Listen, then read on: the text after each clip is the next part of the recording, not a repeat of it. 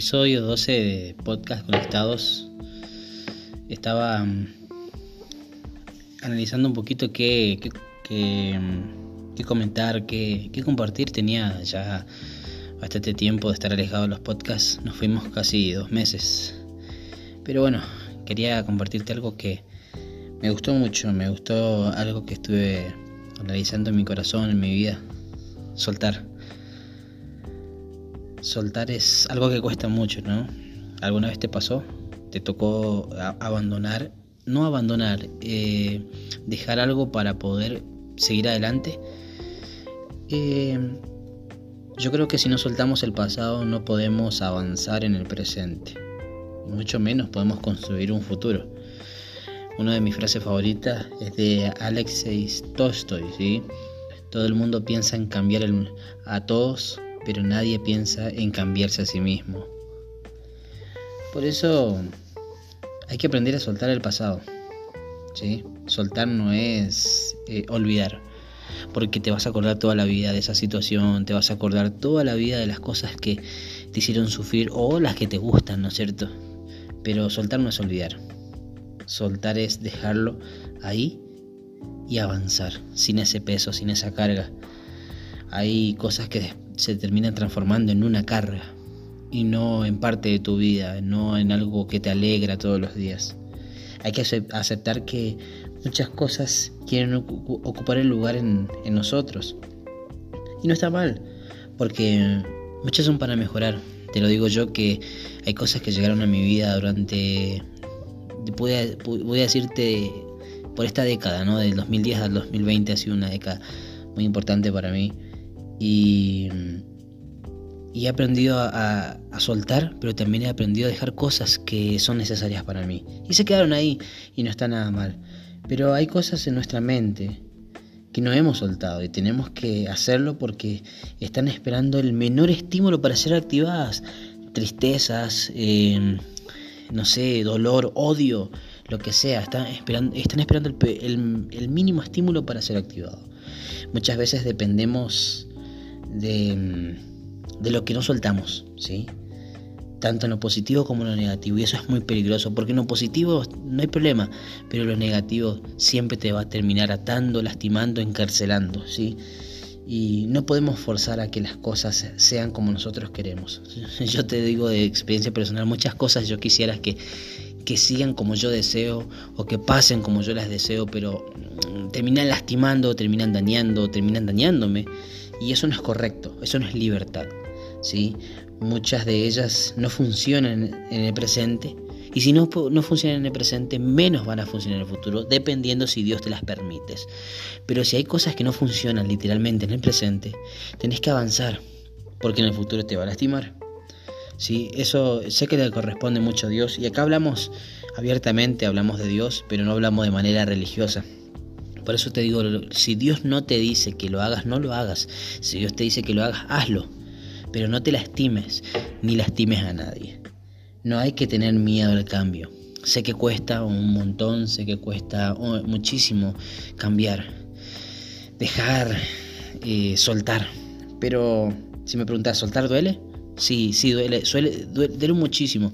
Cuando algo es importante en tu vida, duele un montón. ¿sí? Cuando algo pasa a ser parte de tu vida, cuando amaste, cuando quisiste mucho, cuando dejaste entrar cosas a tu corazón y le diste un lugar, eso duele. Así que sí duele, pero no es imposible sacar eso. Sentir dolor no es lo mismo que sufrir, ¿sí? Entonces nosotros tenemos que aprender a soltar. Y soltar significa desapegarse de alguien o de algo que nos tenía anclado, ¿sí? Si te tiene anclado, tienes que soltarlo. Porque hay cosas que lo, único que te tiene que tener anclado, te voy a decir sinceramente, es Dios. A Él tienes que aferrarte y prenderte. Pero si hay cosas que te tienen anclado y te hacen sentir triste, tienes que soltarlo. Te guste o no te guste, lo quieras, lo ames o no y te está haciendo daño, tienes que soltarlo.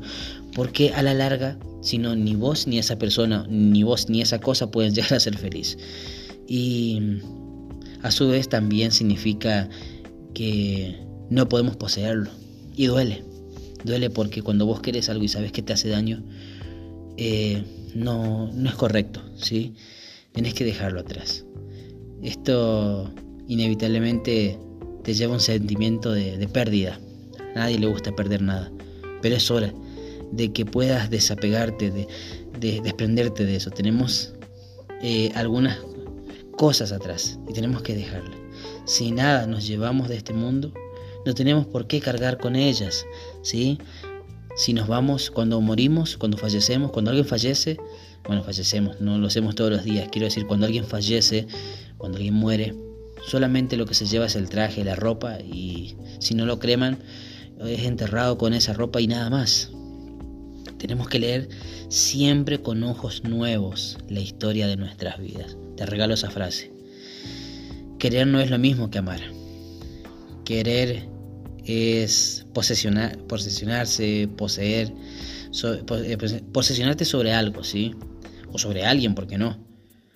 Eh, pasa, pasa que tienes la necesidad de, de estar encima, pero amar es permitir ser feliz aunque tu camino no sea el mismo que el mío o que de esa persona.